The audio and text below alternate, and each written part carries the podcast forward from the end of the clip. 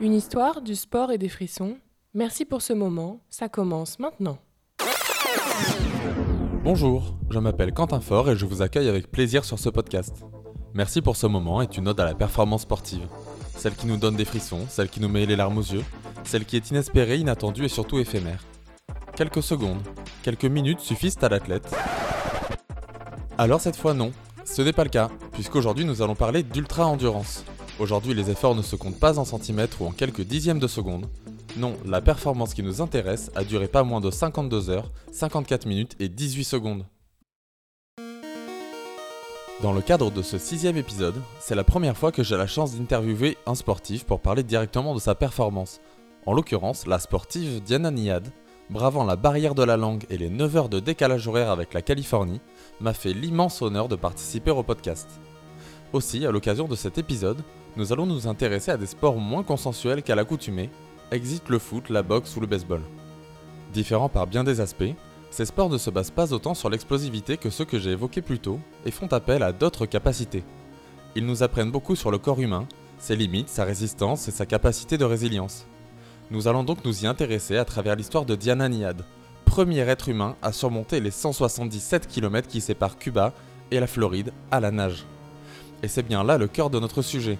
En effet, depuis des années, les acteurs scientifiques du sport ont noté une faculté particulière des femmes dans des épreuves comme la nage longue distance, les trails et ultra trails. Alors tiennent-elles du fantasme, de la légende, du ressenti, ou a-t-on des éléments qui établissent de réelles preuves? Entre témoignages d'une record woman et études scientifiques, plongeons ensemble, là où l'oxygène se fait rare et les muscles se raidissent, les épreuves d'ultra-endurance. Afin d'accompagner notre réflexion lors de ce sixième épisode, nous retrouverons donc Diana Niad, nageuse, recordwoman, autrice et conférencière, Thibaut Besson, chercheur à l'Université de Saint-Étienne en physiologie du sport, et Guillaume Millet, directeur du laboratoire universitaire de biologie de la motricité, et enfin Alice Meignier, chercheuse à l'INSEP et cofondatrice du projet de recherche Empower.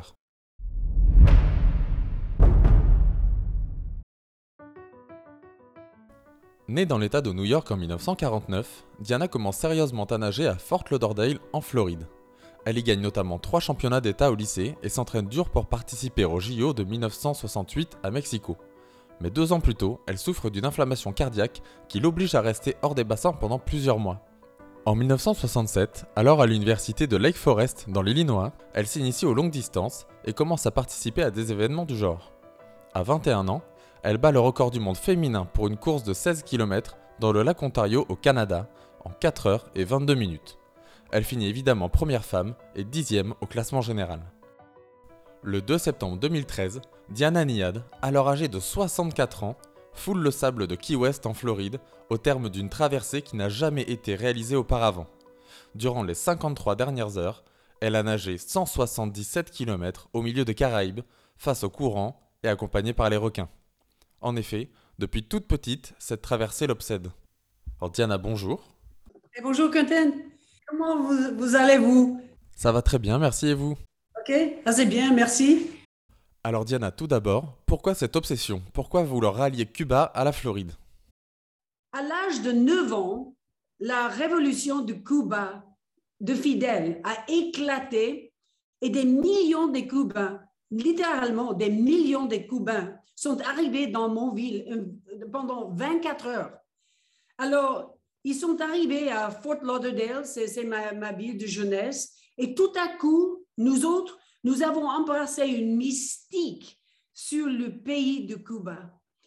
Cuba, ma mère m'a dit un jour, à l'âge de 9 ans, et à ce point-là, j'étais championne de, de Floride, petite championne, elle, m'a dit euh, à la plage un jour, j'ai lui demandé à ma mère, c'est où Cuba, maman? Je, veux savoir exactement c'est où, je ne peux pas le voir. Où, où est Cuba? Et elle m'a dit, c'est elle, a pointé, c'est juste là, c'est derrière l'horizon, mais c'est pas loin, c'est pas trop loin. Toi, tu es petite championne de nage, toi, tu pourrais nager là-bas un jour. Et de, de ce point, vraiment, c'était une vision qui, qui était installée dans un coin de mon imagination. Alors on s'en doute, pour préparer une telle expédition, l'entraînement a dû être très exigeant. Comment s'entraîne une record woman Et vous allez trouver euh, au, fin de mon livre, euh, ça s'appelle Find a Way, c'est une mémoire, vous allez trouver des, pages et des pages et des pages, des heures d'entraînement. Et de, ça, je suis plus fière que la, la, la, la, la, réuss- la réussite finale. Et c'est que très tôt dans l'année, l'année pour moi, ça commence en septembre, pa- parce qu'on va l'essayer en, euh, juillet ou, ou, au fin de, de l'été. Très tôt dans l'année, septembre, euh, octobre, je nagerai 8 heures, 8 heures par jour, 8 heures dans l'océan ouvert. En octobre et passant en novembre, décembre, nous on- intensifions, intensifions euh, jusqu'à 9-10 heures chaque session. Par janvier, février, j'ai nagé les sessions de 12, 13, 14 heures. Et en avril et mai, nous avons passé 16, 17, 18, 20 et enfin un grand entraînement pour toute l'équipe de 24 heures à Saint- Saint-Martin dans le Caribe. C'est mon, mon endroit d'entraînement. Au-delà d'un aspect purement mécanique ou musculaire, les obstacles entre Diana et son défi étaient aussi nombreux qu'effrayants. Il y a en plus une liste d'obstacles énormes qui rendent cette traversée presque impossible. Et c'est pourquoi on l'appelle le mont Everest des océans. Les meilleurs nageurs du monde l'ont essayé. Les, hommes, les femmes, forts, jeunes. Alors, c'est vraiment le, le pinacle de, de natation de, de- de- distance pour nous autres. Dans les récits de l'aventure de Diana, il y a trois difficultés majeures, propres à la nage longue distance. Le premier, c'est le courant, appelé Gulf Stream, qui passe entre Cuba et la Floride. Ici, l'obstacle majeur, c'est que de l'ouest ici, poussant à- par le, c'est le canal, le canal de Yucatan, poussant directement et entre Cuba et Floride ici, le, le plus grand courant, le, le courant plus fort du monde, le Gulf Stream, ça pousse directement à l'est. Et ce courant, ça voyage, on, on dit, ça voyage à six fois la vitesse d'une nageuse. Alors, on n'a pas le luxe d'arrêter de, de temps en temps de saisir la merveille des, étoiles. Il faut pousser, pousser au nord continuellement. Et enfin, ben, pour moi, c'était 52 heures, 54 mi- euh, minutes et 18 secondes. C'était important, les 18 secondes, d'arriver euh, you know, à Key West. Deuxième difficulté majeure qu'on ne retrouve pas souvent non plus sur l'ultra trail, les requins.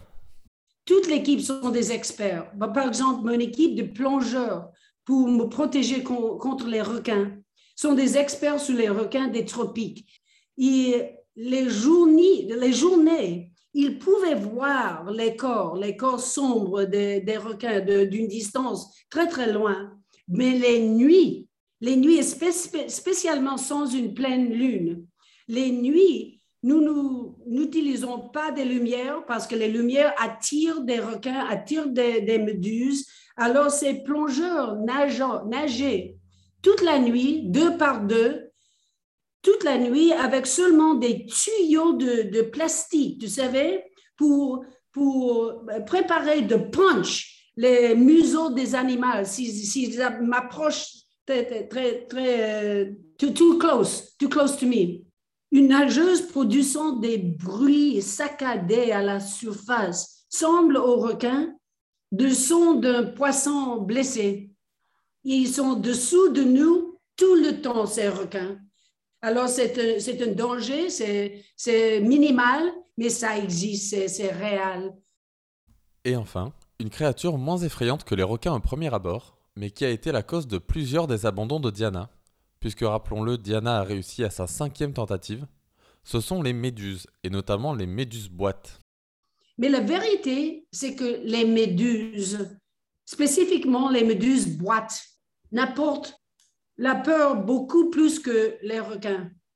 Je, je, je voudrais mieux être face à face à un requin large que je, je, pouvais taper euh, avec mon main comme ça que des méduses qu'on ne peut pas voir du tout, sont invisibles, presque invisibles. C'est vraiment un animal euh, euh, dangereux.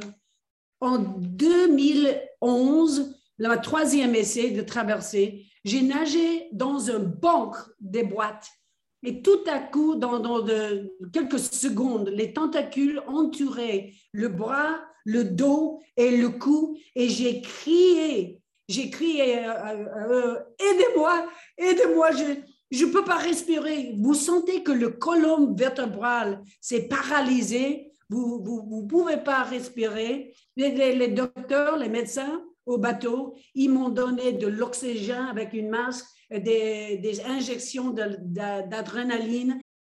Et pourtant, malgré tout cela, en 2013, à 64 ans, j'ai encore du mal à le croire en le disant, vous reliez Cuba à la Floride, suivi par des millions de personnes à distance et des milliers qui vous attendent sur la plage de Key West à l'arrivée.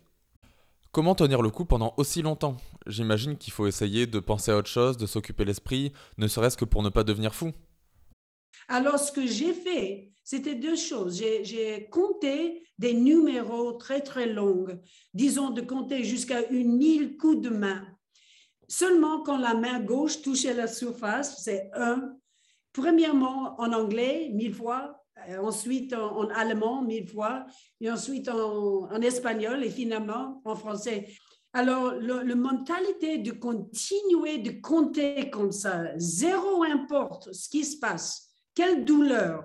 Ça me donne une continuité incassable. Il faut, il faut que j'arrive à une mille en allemand. Rien ne peut m'arrêter de ça. Et aussi, exactement comme ça, j'ai chanté euh, pendant des heures pour passer le temps et d'éviter la douleur, le durité. Je prendrai une chanson, par exemple, je ne sais pas si vous autres connaissez Janis Joplin, j'imagine que oui, mais cette chanson fameuse euh, qui est euh, et Bobby McGee. Alors, je connais cette chanson de la première note à la dernière note. Alors, je passe le temps et, en, chantant cette chanson, disons, Me et Bobby McGee, mille fois. Disons, à 3 heures du matin, je commence la première fois. C'est Busted flat in Baton Rouge, waiting for a train, feeling about as faded as my jeans. Bobby thumbed a diesel down just before it rained and rode us all the way to New Orleans. I pulled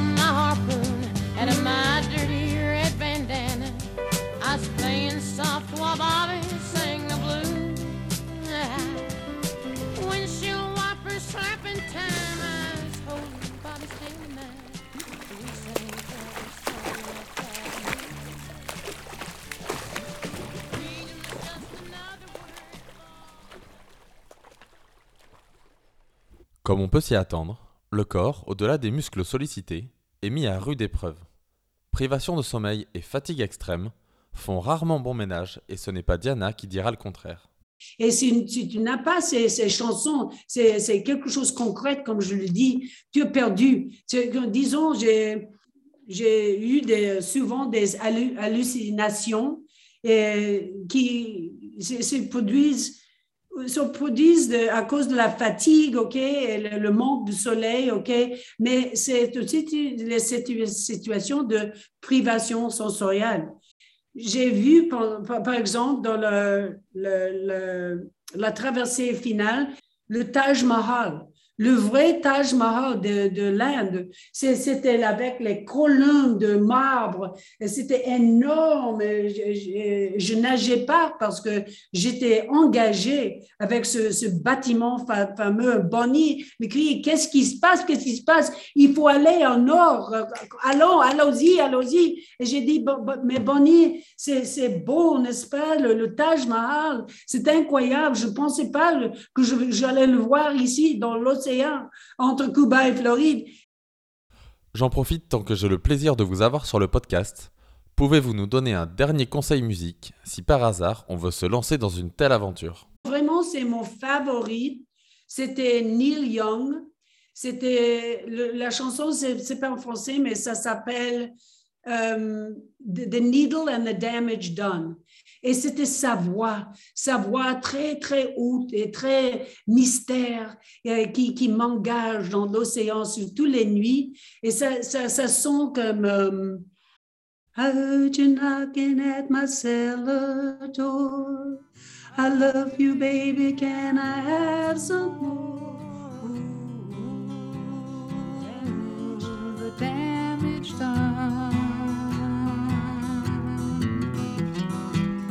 I hit the city and I lost my band. I watched the needle take another man. Gone,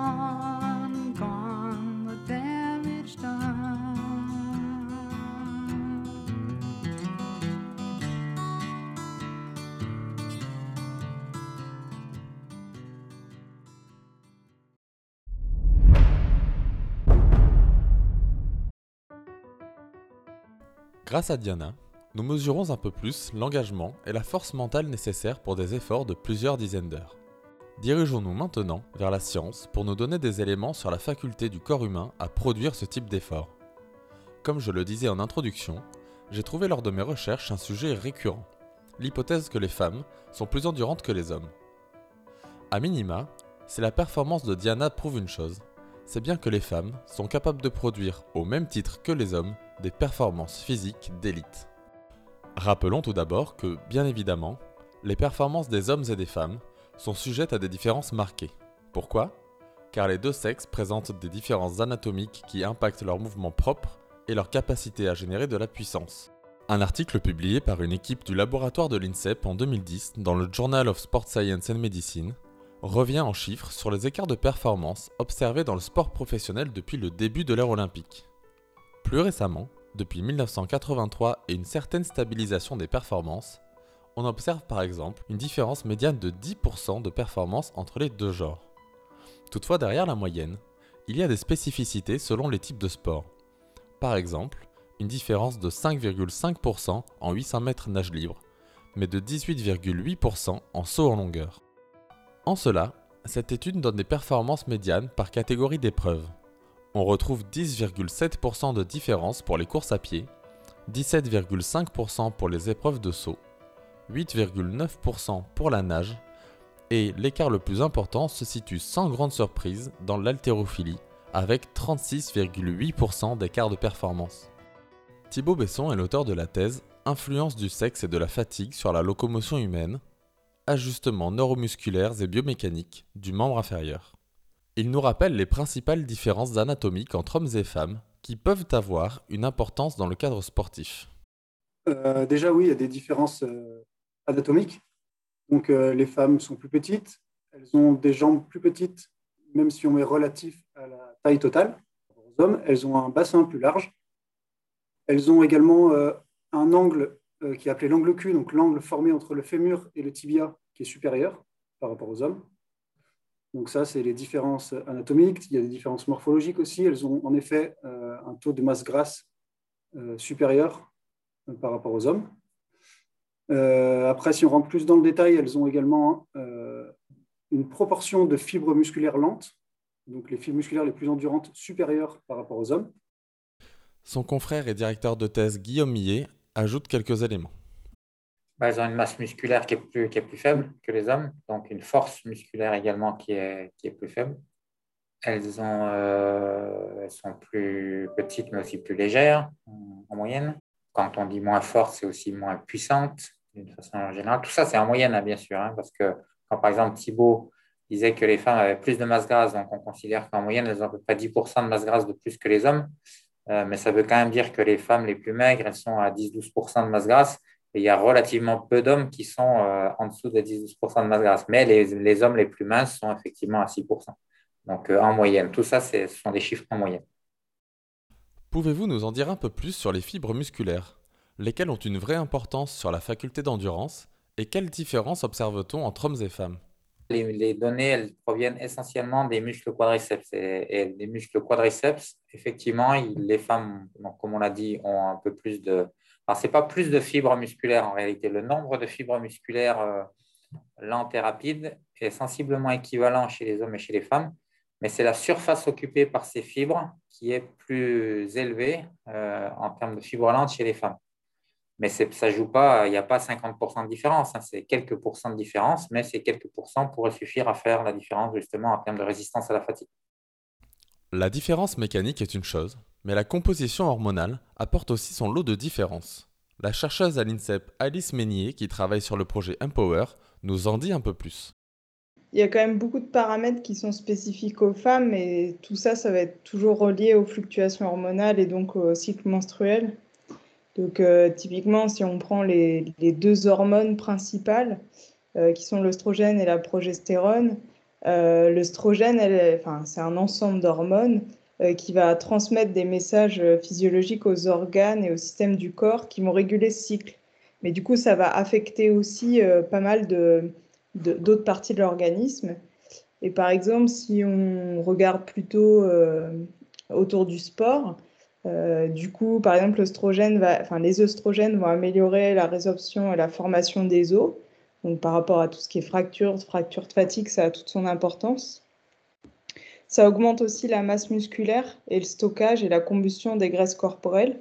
Donc, notamment euh, là, pour le coup, pour les sports d'endurance ou même les sports de force, donc ça a une grosse influence.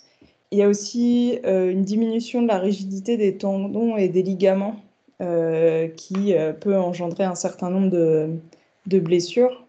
Et quant à la progestérone, elle, c'est une hormone qui est produite donc principalement dans les ovaires et elle va préparer l'endomètre qui, est une des couches autour de l'utérus, en fait à préparer une, potentielle grossesse après l'ovulation. Et elle va aussi augmenter euh, la température corporelle. Donc euh, ça, ça va avoir un effet pour euh, les conditions dans lesquelles on va pratiquer le sport. Et elle augmente aussi le catabolisme, enfin la, transformation des protéines et donc la dégradation musculaire. Mais il y a vraiment une influence des hormones en fait sur la pratique, mais surtout sur la récupération et la performance.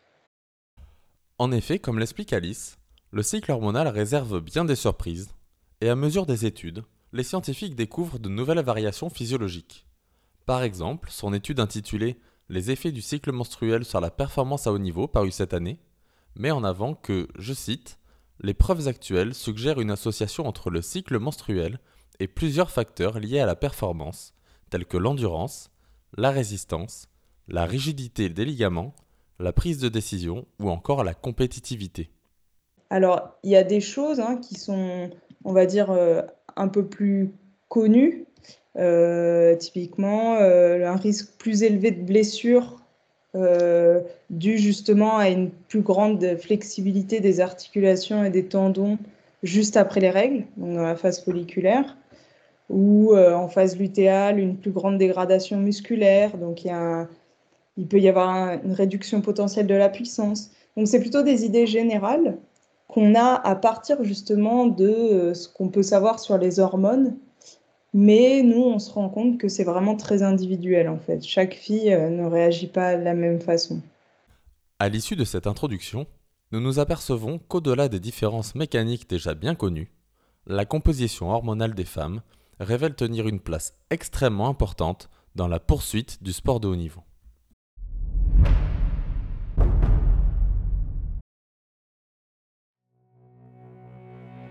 Nous arrivons maintenant au cœur du sujet.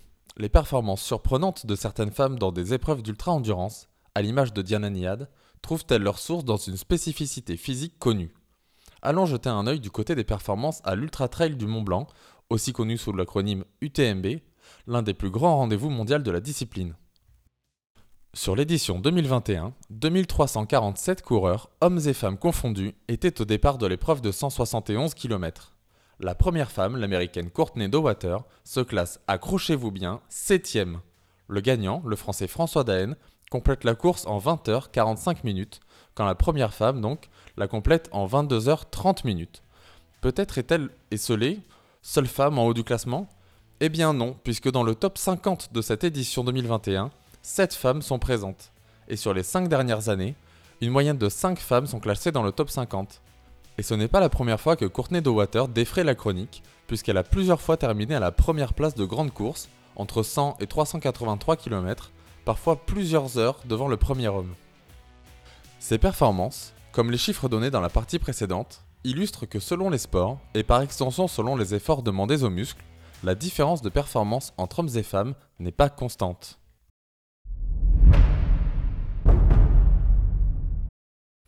Avant d'aborder l'étude de Thibaut Besson et Guillaume Millet, et ainsi plonger dans l'univers scientifique du corps humain, nous allons faire une petite piqûre de rappel et demander à nos chercheurs comment fonctionne le muscle pendant l'effort.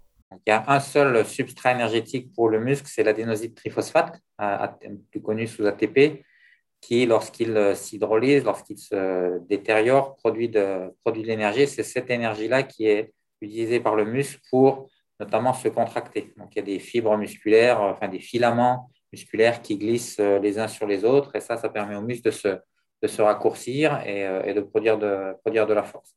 Donc, évidemment, plus le muscle est gros et plus il y aura de, de filaments qui vont pouvoir en, en, parallèle produire de la force. Et donc, c'est comme ça qu'on explique que, surtout que les, hommes sont plus forts.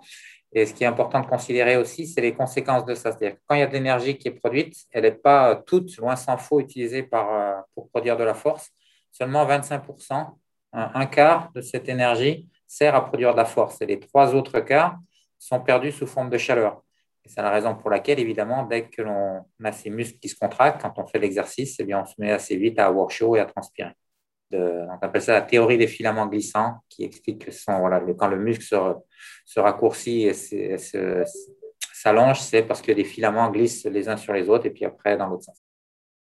Lors de toute activité physique, le corps se fatigue. C'est un concept connu de tous, hommes, femmes, sportifs ou non, et bien sûr, lors des épreuves d'endurance, la fatigue, c'est le nerf de la guerre. Thibaut Besson nous explique plus en détail ce qu'il se passe lors d'un effort prolongé. Donc Guillaume a expliqué vraiment le, mécanisme de, la contraction musculaire, mais si on part du, départ, de la commande, en fait, c'est le cerveau qui va, qui va envoyer, donc le système nerveux central, qui va envoyer une commande au muscle. Et donc, on va différencier ces, cette commande centrale, on va parler de, mécanismes centraux, et les mécanismes vraiment musculaires, on va parler de mécanismes périphériques. Et nous, quand on s'intéresse justement à la fatigue, euh, on s'intéresse donc à la fatigue du muscle, donc euh, ce que Guillaume a expliqué, mais également à la fatigue du, système nerveux central, et du coup, si cette commande pour envoyer le message au muscle est altérée. Donc, ça réfère à la fatigue du système nerveux central, donc la capacité à envoyer la commande, donc qui est un message en fait électrique que le cerveau envoie au muscle qui permet de se contracter. Et entre le système nerveux central, les mécanismes qui se passent jusqu'au muscle, on va parler là de fatigue centrale, et après tout ce qui se passe dans le muscle, de mécanismes euh, périphériques. On parle de fatigue centrale, mais comment cela fonctionne? Qu'est-ce qui empêche le système nerveux d'apporter les informations aux muscles, c'est-à-dire en périphérie? Là encore, ça va dépendre du type d'exercice de, et du type de, fatigue centrale. Ça peut être soit, comme je viens de le dire, en réalité des, des informations d'inhibition qui remontent de la périphérie, soit ça peut être les, euh, les, les, neurones moteurs qu'on a dans, la, dans, le, dans le rachis qui euh, sont moins excitables, c'est-à-dire que ils reçoivent l'information depuis le cerveau, mais ils sont moins capables de le, de le transmettre. Donc, au final, s'il y a moins d'électricité qui arrive au muscle, euh, moins d'influx nerveux qui arrive au muscle, eh bien, le muscle est moins fort. Donc, ça, c'est la fatigue centrale dont parlait Thibault. Et puis après, ça peut se passer euh, réellement au niveau, euh, au niveau du cortex moteur. C'est compliqué, oui. C'est un, un, peu compliqué. Et nous-mêmes, on n'est pas capable de dire avec précision pour tel type d'effort, pour telle personne, c'est comme ça que ça marche. Et euh, pas sûr qu'on le saura un jour, mais en tout cas, on essaye d'avancer un peu sur la compréhension des mécanismes, mais sur les aspects centraux en particulier, c'est compliqué. Et, euh, ce qui est intéressant pour faire un lien un peu entre les deux, cette fatigue centrale et la fatigue périphérique, ce que disait Guillaume, c'est que sur des efforts très longs, c'est la fatigue centrale qui est, le, qui est, qui est prédominant, donc ça qui empêche, qui empêche euh, de performer euh, sur des, des, des efforts très longs. Et cette fatigue centrale, elle se récupère très rapidement. Donc en deux jours, on récupère cette fatigue centrale alors que la fatigue périphérique, elle peut perdurer, donc justement les lésions dont vous parliez, elle peut perdurer jusqu'à 15 jours après la course. Concernant votre étude, qui, comme vous allez l'expliquer, traite de la comparaison de certaines mesures à l'issue d'une épreuve similaire, quel est son point de départ? Bah, C'était un peu euh, ça, c'est-à-dire euh, tout le monde parle de ces épreuves extraordinaires euh, des femmes. On voulait voir si réellement euh, les aspects physiologiques pouvaient, pouvaient expliquer. On sait qu'elles ont euh, des handicaps euh, insurmontables pour être performantes en course à pied, que sont euh, bah, le taux de masse grasse dont on a déjà parlé et puis la consommation maximale d'oxygène. Et donc, on s'est dit, si elles sont aussi performantes, est-ce que réellement elles ne seraient pas, euh, par hasard, plus, moins fatigables que, que, les hommes? Donc, on a commencé à chercher pour ça. Il se trouve que la, première étude qu'on a réalisée en 2012, déjà l'UTMB, a montré effectivement des différences dans le sens qu'on attendait. Les, les, femmes étaient moins fatiguées que les hommes. Et donc, du coup, on a voulu remettre ça pour, un, vérifier que ce n'est pas le hasard. Euh, et puis, deux, vérifier que ce qu'on avait montré sur une distance, est-ce que ça s'appliquait sur des distances un peu plus longues et un peu plus courtes? Pour résumer, l'idée n'est pas de savoir si les femmes peuvent surpasser les hommes, mais comment surpassent-elles les handicaps physiques dont nous avons parlé plus tôt, afin d'être très performantes sur ce genre d'épreuve? Avant de rentrer plus en détail dans l'étude, je laisse Guillaume Millet apporter une petite précision sur la recherche.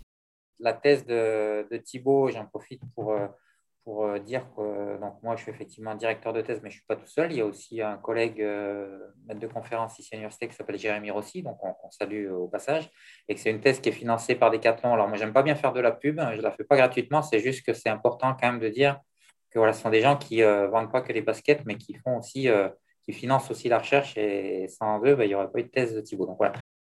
Place à la science, et pour mieux comprendre les résultats qui vont suivre, je laisse donc Thibault et Guillaume nous parler de la méthodologie de l'étude. Que finalement, la question qui nous a vraiment intéressé, ou qui, nous intéresse et qui intéresse beaucoup de monde, c'est de se dire est-ce que les femmes sont, euh, deviennent meilleures que les hommes lorsque la distance augmente? C'est exactement ce que vous disiez. Par exemple, Courtney Dogwater, est-ce qu'elle peut battre, euh, est-ce qu'elle pourra gagner un jour l'UTMB, par exemple? Et, euh, et, donc, la face, selon comment on regarde les, les données de la littérature scientifique ou les résultats des courses, etc., on peut avoir des résultats très différents. Et donc, une autre façon de faire, et nous, on pense que c'est la meilleure façon de répondre à cette question, c'est de, de, faire des paires entre un homme et une femme qui ont couru la même année sur une distance courte et une distance longue, et pour voir si, en moyenne, ces paires-là, euh, la différence entre les deux, qui normalement est attendue assez élevée sur les distances courtes, est-ce que par hasard, cette distance-là, cette, cet écart de performance, il se réduit sur la distance la plus longue On a recruté, donc je ne sais pas si vous savez comment se passe l'événement l'UTMB, mais il y a plusieurs courses euh, de différentes distances. Donc nous, on a recruté des participants qui couraient sur les courses allant, de 40 à 160 km. Donc on a recruté des gens sur 40, 56, 100 km, une autre course de 145 et une autre course de 170, qui est l'UTMB. Donc on a recruté plus de, 100, plus de 75 coureurs. Au final, il y a une cinquantaine de coureurs qui ont réussi à finir les courses, parce que bien sûr, il y a des abandons, des blessures, etc. Euh, parmi ces cinquantaine de coureurs, on a réussi à faire, euh, à faire 18 paires. Donc en fait, on a pairé à chaque fois un homme et une femme qui avaient couru euh, avec la même performance relative, c'est-à-dire qu'ils n'ont pas couru le même temps, mais relativement par rapport au premier homme et aux premières femmes de leur course. Donc si, admettons, un homme a couru 20% plus lent que le premier homme, on, l'a matché avec une femme qui avait couru 20% plus lent que la première femme. Voilà, donc on a, fait, on a réussi à avoir 18 paires, donc 36 coureurs, euh, et on a comparé ces hommes et ces femmes de même performance relative, et on a mesuré la fatigue engendrée par les courses. Donc on a divisé euh, ces, en deux groupes, les courses courtes, qu'on appelait courtes, hein, qui sont voilà, en dessous de, de 60 km. Donc, voilà, tout est relatif. Ouais, 40 et 56 km, et un autre groupe de courses qu'on a appelé longues, supérieures à 100 km, donc la CCC, la TDS et l'UTMB. Et donc on a regardé euh, l'effet du sexe et l'effet de la distance. Donc toujours avec cette idée de se dire, est-ce que vraiment sur le, plus long, les femmes sont, sont moins fatiguées euh, par rapport au court donc, on a fait des tests de mesure euh, avant la course, donc dans la semaine qui précédait la course, et des tests à l'arrivée. Donc, vraiment, les participants passaient la ligne d'arrivée et on les incluait dans le laboratoire et on refaisait les mêmes tests qu'on avait fait juste avant la course. Et en fait, on a fait des mesures de force avec des systèmes de stimulation qui permettent justement de comprendre si la fatigue vient du muscle ou du système nerveux central. Ici, le parti pris des deux chercheurs n'est pas d'étudier un temps ou une performance finale, trop subjective et sujet à des variables environnementales, mais plutôt d'étudier l'évolution de la fatigue musculaire, de la fatigue du système nerveux central et de la perte de puissance totale. Et alors, qu'ont donné les résultats de cette étude euh, Donc voilà, on a réalisé toutes ces batteries de tests et donc on a observé que, que finalement, sur les courses courtes uniquement, donc c'est ce qui nous a un peu étonné, on s'attendait plutôt à l'inverse, mais sur les courses courtes, les femmes étaient moins fatiguées au niveau musculaire par rapport aux hommes, tandis qu'il n'y avait pas de différence sur les courses longues. Euh, Mais sur la fatigue globale, c'était vrai aussi chez les, sur le long. Oui, bien sûr. Sur la perte de force au niveau global, les femmes euh, perdaient moins de force que les hommes. Donc, voilà, donc ça confirme euh, plus ou moins ce qui avait été observé en 2012. Pareil, on avait observé moins de perte de force chez les femmes et moins de fatigue au niveau musculaire chez les femmes par rapport aux hommes après l'UTMB en 2012. S'il est largement impossible d'être catégorique sur le fonctionnement du corps humain, c'est parce que les caractéristiques varient suivant chaque profil. Toutefois, ce que nous apprend cette étude, c'est bien qu'en moyenne, les femmes montrent moins de fatigue centrale et perdent moins de puissance maximale que les hommes sur les distances de trail et ultra trail, et que sur les distances courtes, elles présentent aussi moins de fatigue musculaire. La conclusion est donc qu'un niveau de fatigue moins élevé, observé chez les femmes, pourrait expliquer en partie les grosses performances de l'élite féminine sur les très longues distances. Unique à l'échelle mondiale, cette étude fait office de référence quant à la fatigabilité des hommes et femmes sur ce type d'épreuve. Thibaut Besson et Guillaume Millet savent aussi que les mesures ne sont pas absolues et que l'état psychologique peut influencer les performances. C'est d'ailleurs pour cela qu'ils ont eux-mêmes implémenté une variable sur l'état d'esprit du coureur avant l'épreuve. Cela suggère à mon sens une autre notion à aborder dans cet épisode, la force mentale et la résistance à la douleur. Elle en connaît un rayon sur la douleur et a vécu l'enfer pendant sa traversée. J'ai donc voulu lui poser la question Diana, comment résiste-t-on à la douleur? Ben, Au sujet de la douleur, il y a deux discussions vraiment, de séparer les deux.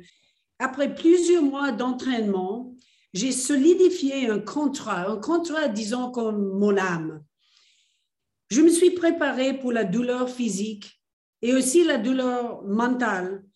Au, départ de ce moment, et c'était un moment particulier au Mexique, après un entraînement très, très difficile dans l'eau froide, et j'ai pensé à ce moment à la plage qu'il n'y aurait pas des méduses, ni des courants, ni des requins, ni des moments psychologiques, ni de la douleur de, du corps, et rien, rien du tout qui pourrait diminuer mon persistance. Pas les échecs non, non plus. C'est la grande image. Et dans le cas des moments spécifiques, par exemple ces pics de, méduses boîtes que, que, que nous avons discuté, il faut n'ouvrir pas la boîte de Pandore. Si tu donnes la douleur sa puissance, si tu la laisses développer, elle va se, submerger. Il faut qu'on va commencer avec des, avec des oh non, je, me sens mal. Il faut, il faut, il faut être forte tout, tout le temps, tout le temps. À noter que les études se focalisant sur la résistance à la douleur ne note pas de différence particulière entre les sexes. Alors les athlètes féminines auraient-elles plus de facilité à rentrer dans un état mental favorable aux épreuves d'endurance? Difficile aussi de le prouver scientifiquement. Diana Niad, bien que convaincue que les femmes ont une prédisposition à l'endurance, nuance l'aspect mental de la performance. Selon elle, ce n'est pas une question de sexe, c'est une question de caractère. Et je pense que, comme disons, Michael Phelps, c'est un ami euh, de moi, et il me dit, jamais, jamais pourrait-il euh, nager des heures comme ça, des, des, 53 heures continuellement. Il pense que son corps, son corps n'est pas capable non plus. Et il, plus que ça, que sa tête ne, pouvait pas concentrer de, parce que tu sais c'est une situation de privation sensorielle. On, on, tourne la tête 53 fois par minute et on voit rien, on n'entend rien. Alors on descend dans l'intérieur de, de, ces, de, des pensées immédiatement, depuis une heure, deux heures, après, après deux jours, c'est difficile à continuer. alors, c'est ça, c'est pas féminin ou masculin, c'est personnel, c'est un talent personnel. Afin d'entrer un peu plus dans la tête d'une personnalité unique comme Diana, je lui ai demandé de m'expliquer sa vision de la motivation. En prime, elle a tenu à faire passer un petit message à vous, auditeurs du podcast. C'est jamais trop tard de, chasser tes rêves. Et, tu n'es jamais trop jeune de chasser tes rêves non plus. Alors, je ne sais pas si vous connaissez, vous d'autres, la poète américaine euh, euh, Mary Oliver. elle, elle, elle, a posé cette question, et pardonnez-moi la traduction, je sais que c'est horrifique par Mary Oliver, mais, mais essentiellement, elle dit, elle, pose la question, qu'est-ce que vous allez faire avec cette vie unique à vous, cette vie sauvage, cette vie précieuse. Alors, qu'est-ce que vous allez faire avec votre vie?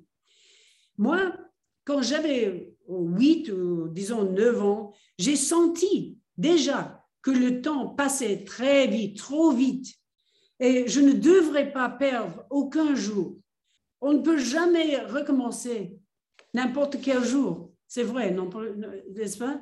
Et je veux aller au lit chaque, chaque soir avec la confiance que, que je peux m'assurer que je n'aurai pas, je pourrai pas donner une once plus d'énergie à ce jour-là. Alors, l'autre chose euh, à tout le monde, les jeunes, les âgés, c'est que ne laissez pas les limitations des autres imposent sur vos rêves. Suivez votre cœur avec la connaissance de vous donner le pouvoir, avec une discipline féroce. Et si vous êtes renversé, relevez-vous et n'abandonnez jamais.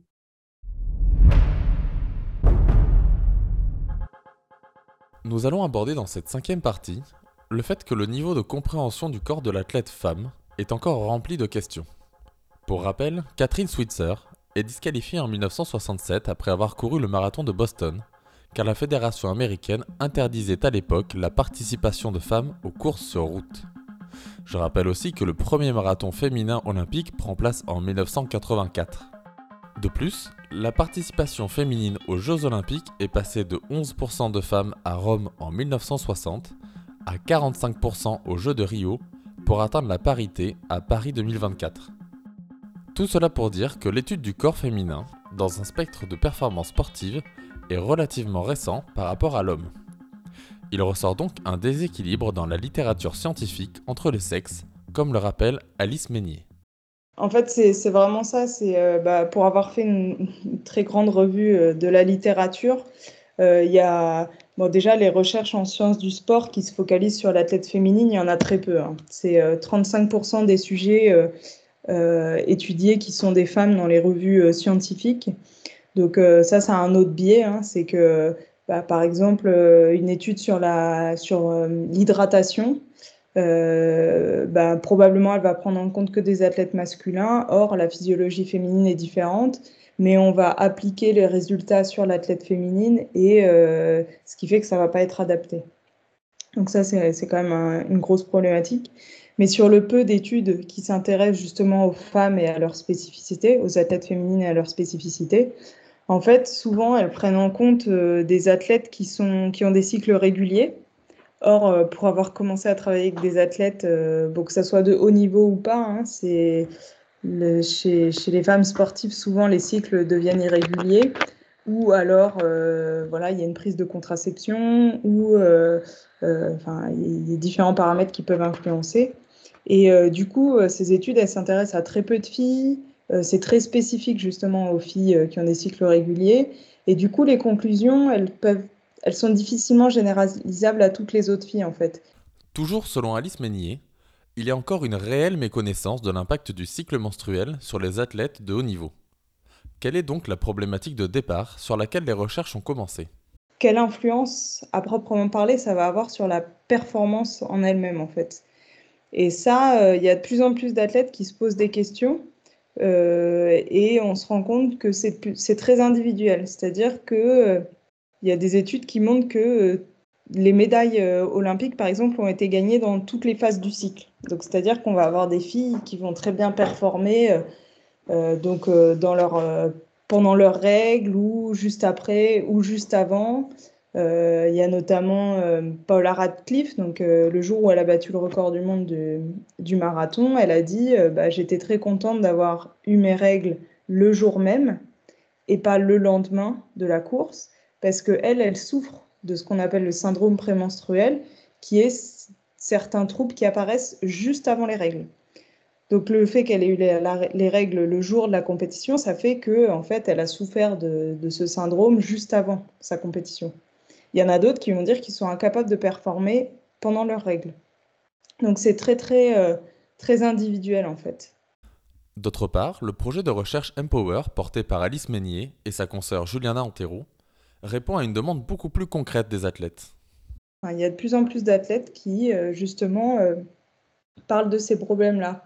Euh, notamment, il y avait la, Estelle Nzeminko, qui est membre de l'équipe de France de handball, qui avait témoigné et justement disait qu'elle n'avait pas les compétences pour tirer des conclusions sur le lien entre la menstruation et les blessures, mais justement qu'elle encourageait les personnes qualifiées à lui donner des réponses.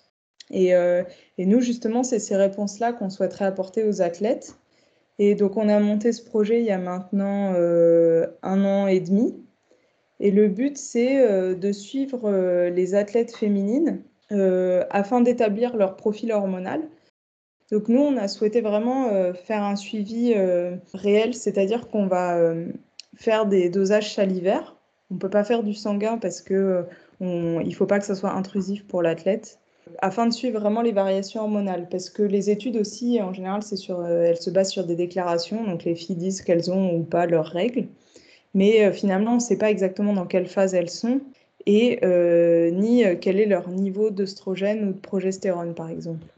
Et du coup, nous, on voulait vraiment avoir leur profil hormonal très précis. Et après, on va en parallèle de cela suivre leur performance sportive. Donc, euh, les filles vont être suivies soit euh, par, euh, enfin, souvent par des objets connectés, type une montre ou les capteurs de puissance, par exemple, pour les filles du cyclisme. Et donc, l'idée, c'est qu'on va suivre les filles sur une longue période. Donc, on essaie d'avoir voilà, l'équivalent de 3 à 6 cycles menstruels, donc environ 3 à 6 mois. Et on suit les athlètes pour justement établir pour chaque athlète de façon individuelle le lien entre euh, leur, entraînement, leur charge d'entraînement, leur performance, euh, mais aussi euh, les blessures, le sommeil, la psychologie de l'athlète, tout ça en lien avec leur variation hormonale. Ce que met en lumière le projet Empower, c'est qu'il n'y a pas vraiment de vérité générale. La seule vérité réside dans la corrélation entre le cycle menstruel et des effets sur les performances. Et chaque athlète doit bénéficier d'un suivi personnalisé. Alors que les hommes n'ont que très peu de marge de progression car leurs entraînements sont optimisés depuis des décennies, il est raisonnable de penser que les femmes disposent d'une marge de progression plus élevée dans un futur proche, liée à une meilleure compréhension de leur corps. La chercheuse de l'INSEP est totalement d'accord avec cela. Comme tout processus, on va d'optimisation de la performance, c'est euh, c'est sûr que si les filles, elles arrivent à adapter de façon euh, vraiment parfaite leur entraînement, euh, de travailler les bonnes filières euh, au bon moment de leur cycle, à la fin, ça va créer un effet, bah, un effet synergique qui va faire booster, booster les performances. Pour la petite histoire, les joueuses de football américaines ont dit qu'elles avaient gagné la Coupe du Monde justement parce qu'elles ont commencé à suivre leur cycle menstruel euh, à cette époque-là. Comme on en parle dans l'épisode 4 du podcast, il ne faut pas oublier que tout processus d'optimisation de la performance amène, in fine, une augmentation du niveau global des athlètes. Encore une fois, il est important de se souvenir que, loin de notre irrépressible envie de simplifier et de catégoriser, le corps humain est une machine complexe. Toutefois, grâce à des études comme celle de Thibaut Besson, de Guillaume Millet et d'Alice Meignier, nous assemblons, pas à pas, des pièces du puzzle. D'un prisme historiquement masculin, sont ressortis des oublis dans la composition des athlètes féminines. L'avenir du sport de haut niveau féminin réside a priori dans une personnalisation pointue des cycles d'entraînement et de récupération rendus possibles par une ouverture des consciences et une démocratisation de la technologie adaptée. Quant à la problématique de départ, la suspicion d'une prédisposition des femmes aux épreuves d'endurance est confirmée par des éléments physiques permettant de combler une partie de l'écart intrinsèque avec l'homme. Peut-être des éléments qui expliquent les performances d'une Diana Niad ou d'une Courtney Dowater. Pour autant, le facteur mental est d'une importance suprême dans ces épreuves harassantes. Comme le précise l'incroyable Diana Niad, l'abnégation n'a pas de sexe, la pugnacité n'a pas d'âge, et la passion est un moteur exceptionnel.